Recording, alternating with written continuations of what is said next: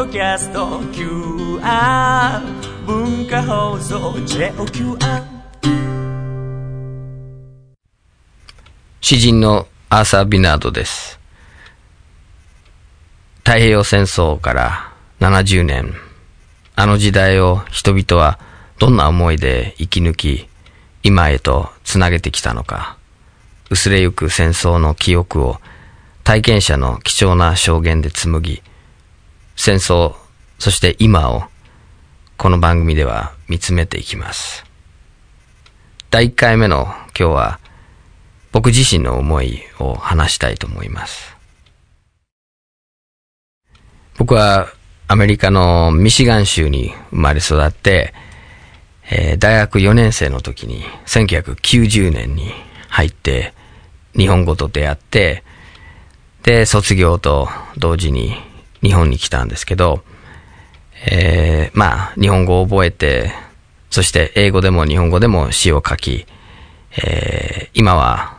仕事の割合で言うと日本語の方が多いんですけど、えー絵本を書いたり、それから翻訳したりしています。人生の半分以上は日本で暮らしているんですけれども、でも太平洋戦争はもちろん僕は体験してません。ただ、人生の前半のそのアメリカで受けた教育を振り返りますと、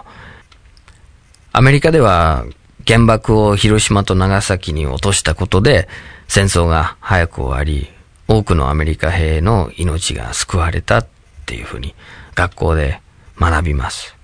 今もそうです。でも日本に来て広島の人々と出会って、それが違うんだっていうことに気づいたんです。学校だけじゃなくて、いろんなところでその定説が繰り返されて、しかも今も学校でそういうふうに歴史を教えてるんですね。で、僕は22歳になって日本に来て、最初は東京に住み着いて、で、少しずついろんな人から、その自分の知らない生まれる前のその太平洋戦争の話を聞いていて、少しずつ自分の視点が変わったんですね。で、自分がアメリカで教わった、その原爆投下の歴史は、どうにもその広島の体験者、長崎の体験者の話と噛み合わないっていうことに気づいて、広島の人たちから聞いた話の中には、自分の知らない言葉もあって、英語にないピカドンっていう言葉も入っていて、その言葉を自分が使って、もう一度その原爆投下は何だったのかって考えていったら、あれで戦争を終わらせたっていうことはどうもうさんくさい。もっと大きな、もっとその市民には、あの、権力者が伝えてない何かを隠してるんじゃないかっていうふうに思うようになったんですね。で、その広島と長崎の人々の話を聞いて、初めて自分がそのアメリカにいた時に、まるで考えなかったアメリカの市民の核の被害がだんだん見えてきたんですね。よく、あの、広島で使われた原爆が史上初の原子爆弾っていうふうに語られるんですけれども、実は1945年の7月16日にアメリカのニューメキシコ州で史上初の原爆が使われるんです。で、それは長崎型の原爆であって、極秘のあのマンハッタンプロジェクトの中で作られて、そして使われたので、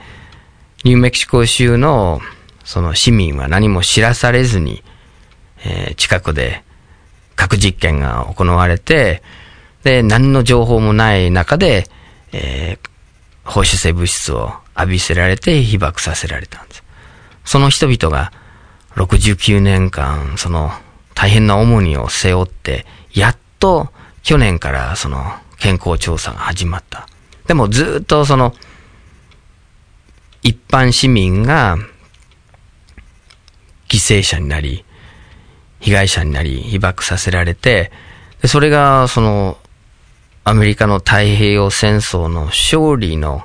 その中で隠されて、あるいはその外された歴史だったんですね。戦争は、その勝った国と負けた国っていう形で語られるんですけど、中に分け入って、本当の体験者の立場になった時に、常に一般市民が被害者だっていうことが見えてくる。この番組のタイトルの探していますっていう言葉は、僕にとっても特別な表現なんですけど、広島と長崎の人々にとっても特別な意味を持っている言葉です。戦争について知れば知るほど気になることが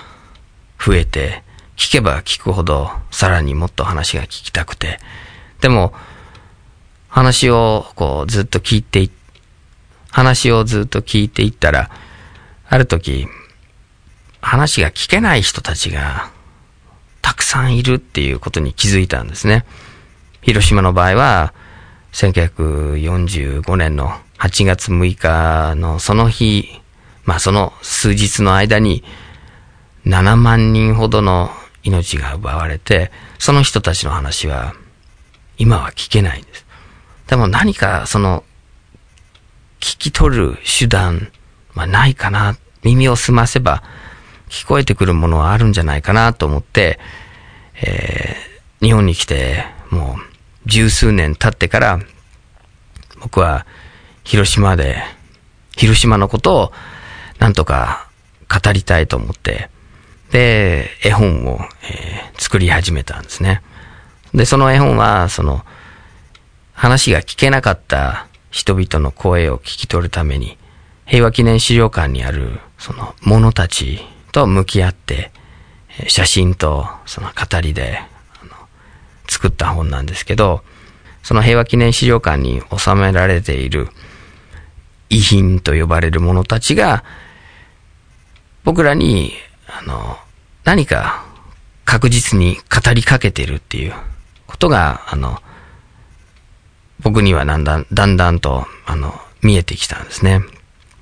そ、その本を、あの、こう、作ろうとして、で、平和記念資料館にある者たちと向き合ってる時に、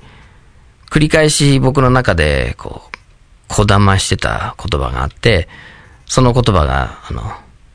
この番組のタイトルにもなったんですけど、絵本のタイトルにもなったんです。探していますという言葉です。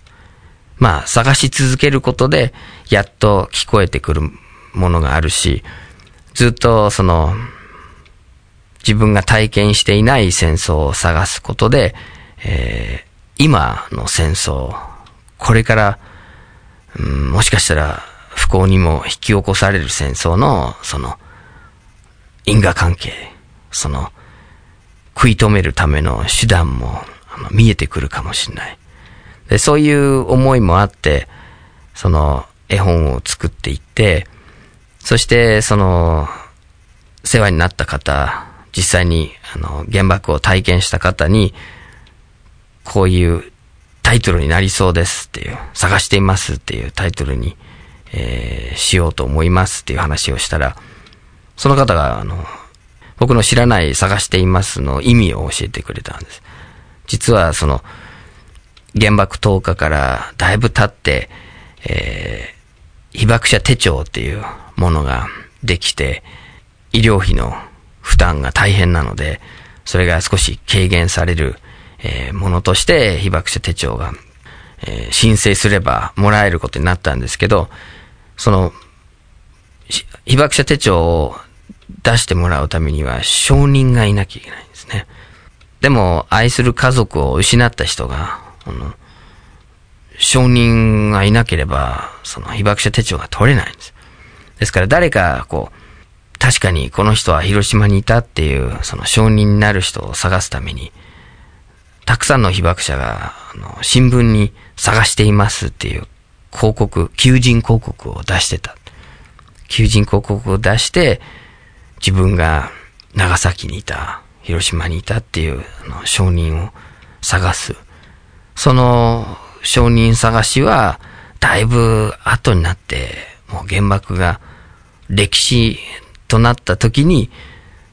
そこで初めてこう探し始めるっていうことがあって、まさにこう、探し続ける、あの、ことの一つの実例だなと思ったんですね。戦後70年企画、アーサー・ビナードを探していますっていう、この番組でも、体験者にお話を伺うことで、その方が70年間ずっと抱えてきた思い、その方がずっとこう、つなげてきた命を、僕は探そうと思うんですね。で、今話を伺うことができない、その家族、友人たち、声を失った人たちも、必ずその向こうに、その体験談の向こうに